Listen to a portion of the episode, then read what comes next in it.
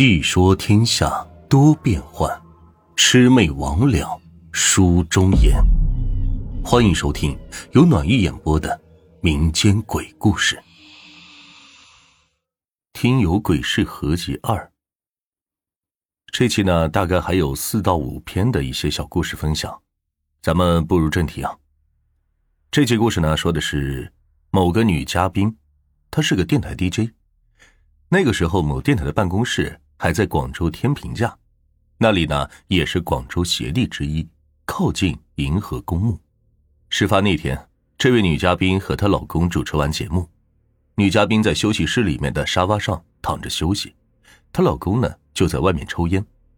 女嘉宾躺在沙发上，面朝着门，看着老公，可看到的是老公抽着烟的背影，还有门外照射进来的余光。突然。她看到老公旁边多了个矮矮的人影，仔细看那人影，衣服依稀是那种民国女学生的服饰，发型齐肩剪平，身影斜斜的倚在门边。她刚开始还以为是同事什么的，也没有注意。突然，那个人影就慢慢转了过身，是那种很奇怪，整个人都不动，却可以旋转过来的那种。女嘉宾开始觉得不对劲了，准备开口喊老公。可突然，那人影就刷刷刷的闪了几下，突然就闪到他面前，正对着他。这个时候，女嘉宾看到的人影的脸是那种毫无生气的干尸脸，双眼凹陷，什么光都没有，就这样面对着看着女嘉宾。女嘉宾当时想喊，可是喊不出声，只能是呜呜呜的哼着。那干尸然后越靠越近。头发是慢慢晃悠在女嘉宾的脸上，她说：“她到现在都记得那头发的质感像是枯草一样，很干，没有生气。那脸也像是布满皱纹的树皮一样。”那女嘉宾吓得只能闭着眼，脸上依然是头发晃过的触感。她知道那女鬼还没有走，就在心里面碎碎念：“哎呀，我又没害你，你不能这样对我呀。”如果有什么得罪的地方，请原谅我。巴拉巴拉的一大堆，然后就真的没有感觉到脸上有头发晃过了。他慢慢睁开眼，一打开眼帘，结果看到那女鬼就脸贴着脸望着他。他不知道为什么突然就喊得出声音来了，很大声的喊了“老公，老公”。老公就在门口走过来，就问他是什么事，他就哭着说刚刚发生的事。老公一过来，那女鬼的人影就散了。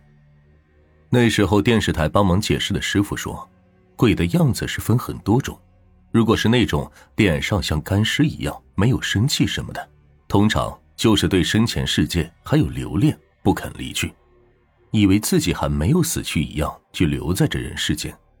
他们的模样也会像人一样，跟着时间变化，慢慢衰老，到最后会像是干尸一样。暖玉突然想起来，以前在中学的时候买过一篇散文集看，里边内容说的是一篇回忆家乡老房子和乡里的散文，老温馨里带着伤感的内容。但是让我记忆深刻的是，它里边内容突然就活脱脱的插了一段见鬼的回忆，我真是印象深刻呀。但是那个女作家名字我忘记了，是一个近代的女作家，我一直百度想找回来，可是找不到了。事情呢，大概是这样的，说的是他小时候还在外婆家住，外婆家是壮族还是什么别的族的，我忘记了。村里的房子楼顶有个阁楼，这个女作家小时候很顽皮，在周围玩耍，有天呢就上了楼上的阁楼里面玩，阁楼上满满的都是各种的农具杂物，阳光透过小窗照射进来，昏昏暗暗的。突然，这杂物堆里就多了一个人。女作家吓得是定在那儿，看到那人影穿着少数民族的衣服，身影硬生生透过阁楼里的杂物，慢慢的飘到了他的面前。他的描述也是和我上一个描述一样，干尸脸，毫无生气。女作家就哇哇的跑下楼梯，和外婆说上面有个很恐怖的人之类的。外婆问他是什么样的，他就把服饰的样子一一描述了出来。外婆听了，就叹了口气，说：“哎呀，可能是太外婆什么的，因为服饰就和太婆以前经常穿的是一模一样，说可能是因为太挂念家人，一直在阁楼里面徘徊。还有一个类似的故事是差不多的，这个是暖玉以前听电台的时候听来的，说是一个二姨说，也是发生在小的时候，也是在外婆家，也是在阁楼。事情是这样的，这位阿姨小时候在外婆家。可这一次不是少数民族了，大池省的某个农村，上了二楼玩耍。原本二楼也出一些柴火杂物什么的，没有其他人。这玩着玩着，突然余光就看到柴火堆上好像坐了一个大人。那种柴堆是一根根木条垒起来，如果成人坐上去，肯定就咕噜咕噜的倒了。可是那个人就像是没有重量一样坐在上面。他大胆转头看了过去。发现是自己已经去世了的爷爷坐在柴堆上面，穿着的衣服像是纸扎的一样，脸上也是像干尸一样，眼窝凹陷，没有眼球，毫无生气，就这样面朝着他看着他。他当时也是吓得跑下楼梯找外婆，外婆跟着上了二楼，可结果什么都没发现。暖玉在没有做主播之前，曾经也在很多城市工作过，也在很多地方谋生过。做这期节目呢，也让暖玉想到，曾经暖玉在打工城市遇到过一个老太太，当时也是闲来无事，就听了老太太的一些分享，说的是她以前住院所发生的事。那个阿婆具体是什么病，中风还是什么的，我给忘了。说是有一次病发，身体都不能动了。可是意识还是很清醒，记得被送进医院的时候是中午，还很大的太阳，在家人的陪同下推进了急救的时候，还记得身边都有谁在。等到手术结束之后，阿婆被护士推去病房的时候，望了一下外面，发现外面是阴阴沉沉的，下着细雨。当时这个阿婆就顺口问了一句：“这外面下雨了吗？”结果护士说。这外面大晴天呢，而且时间才下午三点多。当时阿伯不信，再瞧了瞧外面，还是下着雨呀，雨声淅淅沥沥的，可以听见。然后他就开始害怕了，因为之前听人说过，死前会见到一些奇奇怪怪的东西，他以为自己是过不了这关，在病房那里还和家里人提前说了自己的后事要怎样怎样。当时家里亲戚都笑着说：“阿婆怕啥死什么的。”等到当天晚上过夜的时候，家里留了阿婆的小女儿陪着。夜深的时候，小女儿早就睡着了。阿婆因为下午的事一直睡不着。病房里面是走廊照射进来的灯光，昏昏沉沉的。突然，不知道病房哪里传来了声音，是一群人在嬉笑玩闹的声音，咿咿呀呀的。说的很大声，可是又听不到具体的说的是什么。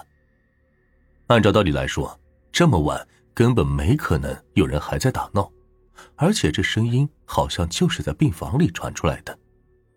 当时阿婆开始害怕了，瞧了一下病房，看到病房里面满满都是黑色的人影，围着病床，一群黑影在那张牙舞爪的扭动着，咿咿呀呀的声音叫个不停。阿婆当时哆哆嗦嗦的，用被单蒙住自己的脸，一面念佛号，一面说：“我这就跟你们走，不要吓我，也不要吓我小女儿什么的。”就这样念着念着，不知是念了多久，自己慢慢也睡着了。等到第二天天亮了，阿婆醒来发现小女儿还睡在隔壁，就叫醒了她，就问她昨晚有没有听到什么。可结果小女儿说什么都没有啊。听到女儿这么说，阿婆就和女儿说起了昨晚的事。当时小女儿就说可能是发噩梦什么的，然后洗漱完毕，准备去餐车拿早餐。拿的时候还顺便问了一下阿婆隔壁床的一个住院的老奶奶要不要帮忙拿。可结果发现隔壁床的那个老奶奶已经去世了。这个合集的最后一篇故事呢，就用一个大学生的一个诉说作为结尾吧。说的是他租房子莫名其妙的经常出现一滩水的故事。说的是这个大学生毕业之后选择留在了广州，上班的地点在淘金一带，周边租房子很贵，所以只能找远一点的城中村，最后就租到了天河北靠雁塘的一个地方。很多听众朋友们可能跟我一样都没有去过这个城市啊，所以说这个地方呢就简单的带过。等这个大学生租好了房，从住的地方去上班的那条路，经常有病医车经过，不知是不是转卖病医什么的。总之，他上班的那条路就经常有病医车经过，路上也经常看到洒落的白色圈圈的那种锡钱。这个大学生大学学的是设计，经常都要到半夜才下班。也见怪不怪，然后有年的五月，他入职已经满一年了。他发现他住的地方不知道为什么床底下突然莫名其妙的出现一滩水，无色无味的，就那样突然出现在靠床边的底下。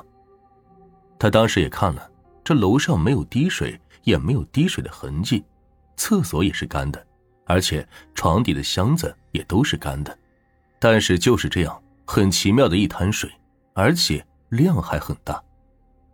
这样每隔几晚都会出现一次，他慢慢的也觉得没什么，可是身体那一阵子就开始慢慢变差，后来莫名其妙的会发低烧。当时九月的广州三十多度，他甚至要穿羽绒服，去了很多次医院，还是会复发，而床底下也总是会莫名其妙的出现那一滩水。直到有一天晚上，他发烧迷迷糊糊的，夜里醒了，看到床边站着一个人。听他描述，他说那个人的衣服是土黄土黄的，就站在那儿一动都不动，也看不清面容。他刚开始的时候觉得很害怕，觉得是碰到了什么不干净的东西，打算第二天就赶紧找个地方搬走。于是，一有空就去看周围的租房信息，可是没有以前合意的。这不是太贵，就是通勤时间多一倍。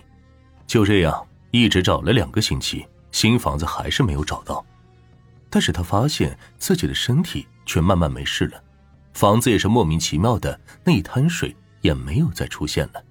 后来这个大学生回到老家之后，就跟家里当地的一个神婆说了这事。后来这个神婆就说，九月份流感什么的，所以呢会导致经常低烧。可是他也解释不了。水是怎么来的？后来经过多方打听，当时说九月刚好是农历的七月，说这个大学生可能因为晚归，而且上下班的路刚好是殡仪馆车的必经之路，就惹上了不干净的东西。而那床底的水，可能就是淹死鬼站在床边留下的。而大学生当时时运低，发低烧，刚好迷迷糊糊的看到了一夜站在自己床边的好兄弟。这期节目呢就到这里。其实暖鱼想在这儿给大家咨询一个事儿啊，呃，因为在之前的一些节目当中呢，都是喜欢用一集去讲述，不像这种像这两期，可能一集里边穿插很多个不同的小故事。呃，我也希望听众朋友们可以在评论区里告诉我，呃，像一集这种多个小故事的形式，你们喜欢吗？有什么意见？有什么想法？都可以在评论区里告诉我。